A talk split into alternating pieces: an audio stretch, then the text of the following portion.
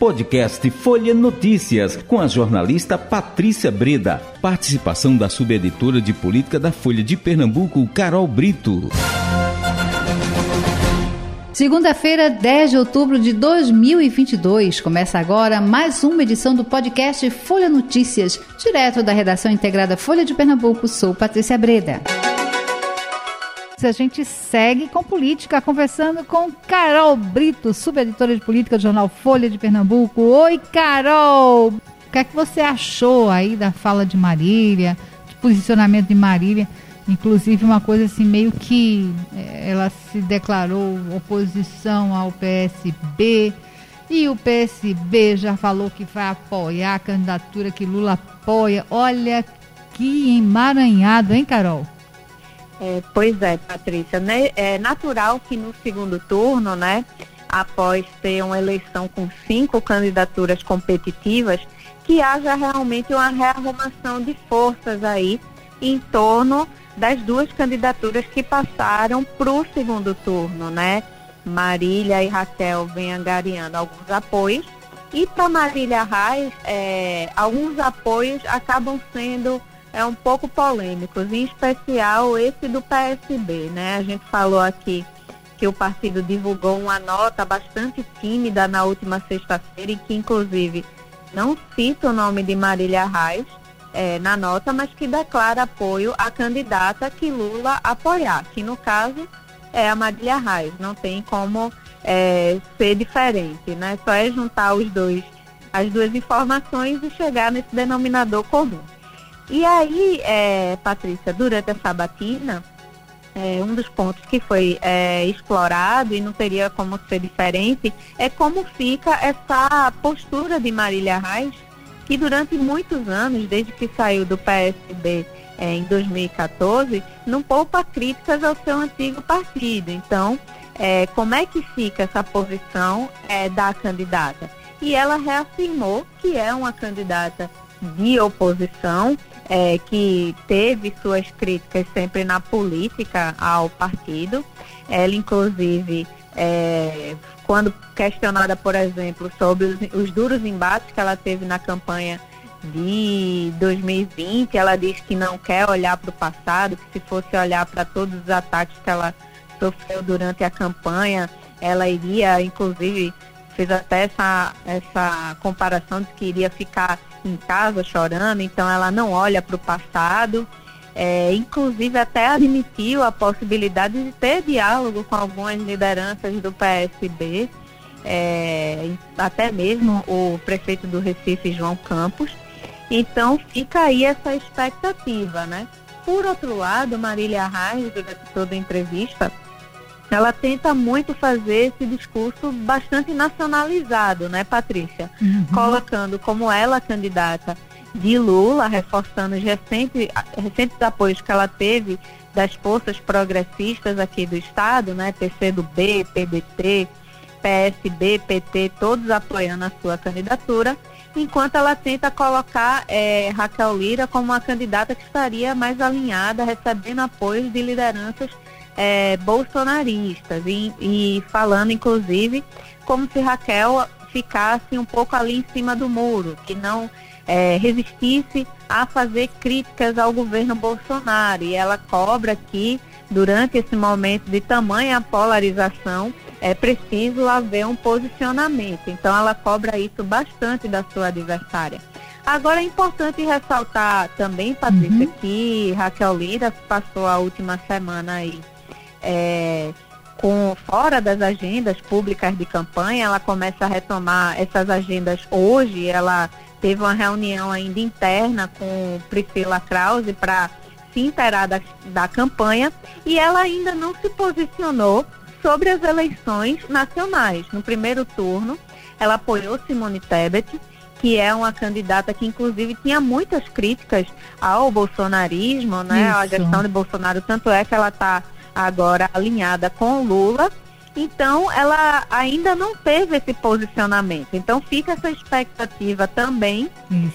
da posição é, de Raquel Lira. Mas Marília Reis já tem esse discurso pronto é, a questão da nacionalização da campanha, ela também não se a, não, não afasta também essa questão do debate local, ela enfatiza que isso é importante também, uhum. mas que é, diante do contexto dessa disputa tão nacionalizada, é preciso também se posicionar é, sobre a disputa nacional. Isso, exato. É, ficou complicado para Raquel, viu? Realmente.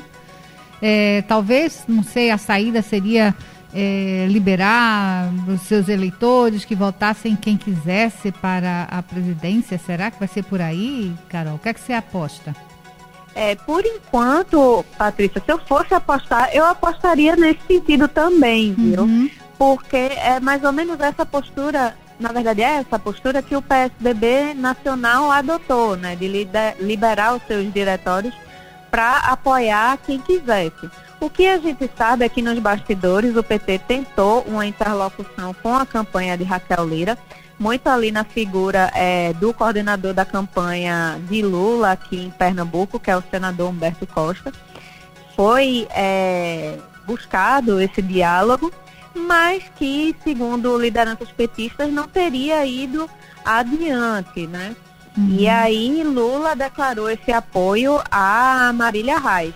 Essa, essa é uma narrativa que está ganhando muita força aí nos bastidores, né? Mas o que a gente vê, Patrícia, é um gesto muito forte aí de Lula que vai vir essa semana, viu? É, isso, isso. É. Porque na semana passada, na última sexta-feira, ele declarou o PT fechou apoio a Marília Reis, Isso. muito com essa, muito sob a, a força e a influência de Lula que determinou isso para o partido. E uhum. logo uhum. na segunda-feira, Patrícia, ele já confirma uma agenda aqui em Pernambuco, sua primeira agenda de campanha no segundo turno, ao lado de Marília Reis. Então, o que é que a gente entende, né, Patrícia? É, a gente sabe que o, a Frente Popular, no primeiro turno, é, brigou muito para ter essa presença de Lula aqui em Pernambuco. Isso, no final do segundo turno, inclusive, é, Lula deixou de vir para Pernambuco e priorizou é, Bahia e Ceará. No segundo turno, ao lado de Marília Reis, ele já adota uma outra postura. Na é. primeira vinda dele aqui ao Nordeste, ele fez questão de incluir Pernambuco, né? É, vai ser Bahia, Sergipe, Alagoas e Pernambuco. Então, são vistas aí essas prioridades de Lula. Então, acho, é, Patrícia, que isso diz muito sobre as preferências de Lula de, em Pernambuco. Você também não acha? Exato. É, já tá, vai ser na sexta-feira, né, Carol, que ele está por aqui? Exato, Não é Patrícia. É vai ser uma caminhada no Recife hum. de 11 horas. Ainda não tem é, o local exato confirmado, mas a assessoria de imprensa de Lula já divulgou o credenciamento da imprensa que vai querer cobrir o ato. Então, está hum. é, tá praticamente tudo certo aí para esse ato na sexta-feira, né? Isso.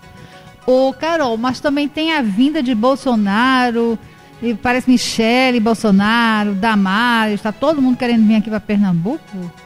É, pois é, Patrícia, Pernambuco está aí na rota dos presidenciáveis, né? É. Há uma previsão hum. de vinda de Bolsonaro na próxima quinta-feira, né? É uma agenda que estaria sendo articulada pelo coordenador da um dos coordenadores da campanha de Bolsonaro aqui em Pernambuco, o uhum. ex-ministro Gilson Machado Neto. E aí tem essa previsão dele cumprir uma agenda aqui em Pernambuco que ainda estaria dependendo dos detalhes, a divulgação pelo é, general Heleno, né, que é ali do, da área de inteligência do governo, né? E, mas enquanto a vida de Bolsonaro ainda não está confirmada, é, tem a expectativa também de uma agenda no próximo sábado hum. da primeira-dama, Michele Bolsonaro, e da ex-ministra de Direitos Humanos, Damares Alves. Essa agenda estaria praticamente certa no próximo sábado, é, no colégio da Zona Norte é, do Recife. e vai ser um movimento que ficou conhecido como Mulheres com Bolsonaro. E Michele é, Bolsonaro vem sendo aí é, essa aposta do, da campanha do presidente, é, não só em Pernambuco, mas em vários estados, das mulheres com a primeira-dama e com a ex-ministra. Então, essa é uma aposta aí de Bolsonaro e que vai aportar aqui em Pernambuco. Então, ou seja, Pernambuco virou um estado estratégico também nessa disputa de segundo turno, Patrícia. Pois é, disputadíssimo o estado de Pernambuco. Agora, é, vamos ver. Eu fico. É, quero, só quero acreditar no, no, no, que vai. O positivo ou negativo, claro, né? Dessas visitas de, de Michele, de Damares quando saírem as próximas pesquisas, porque é, ela, vem, ela vem exatamente no eleitorado evangélico, onde a gente sabe que ele já tem bastante adesão, né? Não, exatamente é, se vai aumentar essa adesão. Pelo jeito, a Michele Bolsonaro está aí com o pé na estrada para apoiar aí essa campanha do marido e da Maris vindo junto, agora eleita senadora, né? Vamos ver o que é que vem por aí após as pesquisas, né? depois dessas visitas todas, o que é que as pesquisas vão mostrar para a gente? É, pois é, Patrícia, essa é uma aposta aí de imagem, né? Uma aposta simbólica que o Bolsonaro está fazendo, mas é, sua análise também faz bastante sentido, né? Tem que falar para além do eleitorado de Bolsonaro, né? Você não pode pregar apenas para os convertidos, né? É uhum. Preciso atingir o público além daquele que já é fiel ao presidente é, Jair Bolsonaro, né? Não sei até que ponto realmente esses encontros fechados acabam surtindo efeito, né? Mas tem, é, obviamente, uma, uma, tentativa de explorar essa imagem, de dar um protagonismo maior para Michele Bolsonaro. Vamos ver se vai dar certo. Vamos acompanhar as próximas pesquisas, né, Patrícia? É isso. Então, querida, boa tarde para você. Até amanhã. Boa tarde, Patrícia. Até a próxima. Chegamos ao fim de mais um podcast Folha Notícias. Perdeu alguma edição ou quer ouvir de novo? É só baixar os aplicativos SoundCloud, Spotify e Deezer e buscar pelo canal Podcasts Folha de Pernambuco.